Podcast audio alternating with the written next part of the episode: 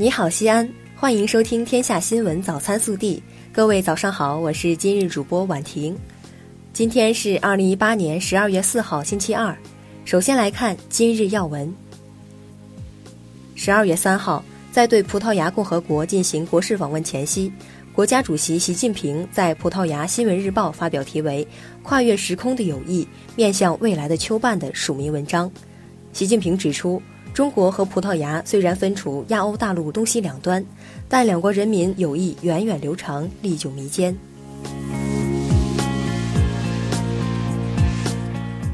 本地新闻：三号，我市与省发改委召开座谈会，省委常委、市委书记王永康出席并讲话。王永康表示，在省发改委等省级部门大力支持下，一批重大项目落户西安。为大西安高质量发展增添了新动能，希望省发改委继续加强业务指导，在发展三个经济、人工智能应用、实施创新驱动、争取重大项目等方面给予支持，共同为全省追赶超越做出更大贡献。三号，省委常委、市委书记王永康在高新区调研并座谈时强调，要全力冲刺年度目标任务，凝心聚力加快追赶超越。深度融入“一带一路”建设，全面提升对外开放水平，当好高质量发展排头兵。记者近日从市政府获悉，西安市城市黑臭水体治理攻坚战实施方案已经正式印发。我市将全面整治城市黑臭水体，加快补齐城市环境基础设施短板，确保2018年底西安市建成区黑臭水体消除比例高于百分之九十。并采取有效措施，基本实现长治久清，让人民群众拥有更多的获得感和幸福感。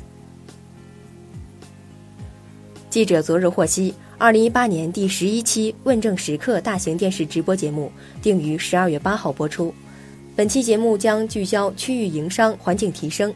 周至县政府西咸新区金河新城管委会将接受质询。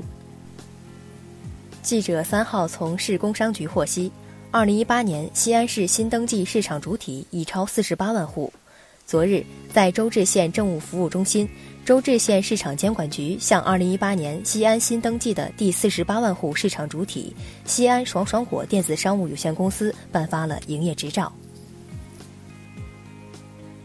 三号，空军军医大学博士后秦兴华幸运地成为今年第七十三万名新西安人。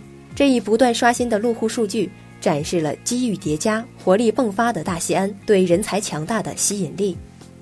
三号，市教育局下发关于严禁义务教育民办学校违规招生的通知。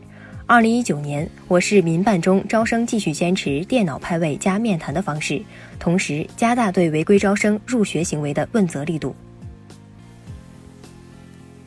农村农业部新闻办公室十二月三号发布，陕西省西安市呼义区、北京市通州区。黑龙江省农垦总局北安管理局排查出非洲猪瘟疫情。昨日，陕西省卫健委发布提示：非洲猪瘟不是人畜共患病，不感染人。近日，舞台剧《我的小伙伴》在西安首轮演出完美收官，持续一个多月，共计二十场的演出，场场爆满，接待观众数近两万人次，在西安当地掀起了一股暖透人心的小伙伴风潮。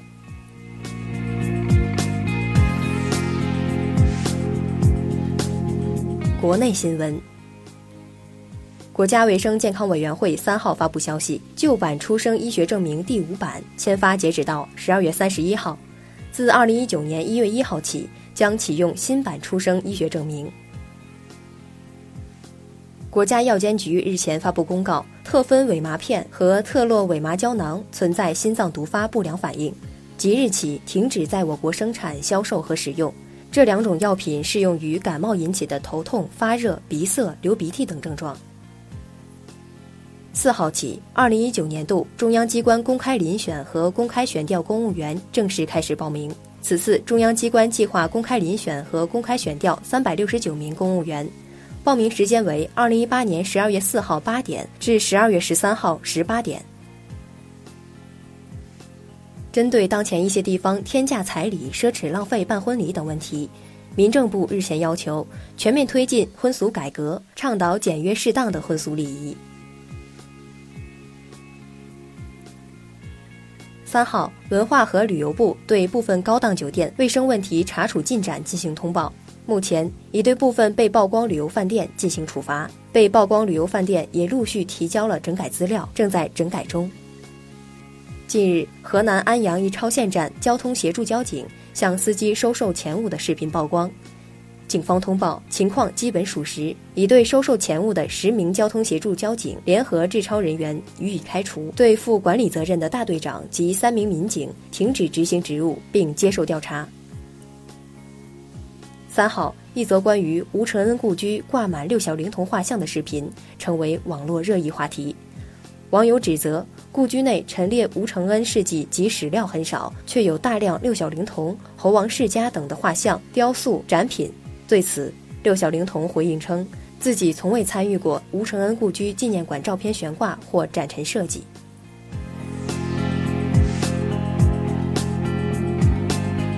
暖新闻。近日，四川内江一位八十多岁的大爷来到银行，说要取出存折里的所有钱，银行担心大爷被诈骗，报了警，大爷却拒绝民警开警车送他。民警只好一路跟着大爷走路，坐大巴陪伴十公里，把大爷安全送到家。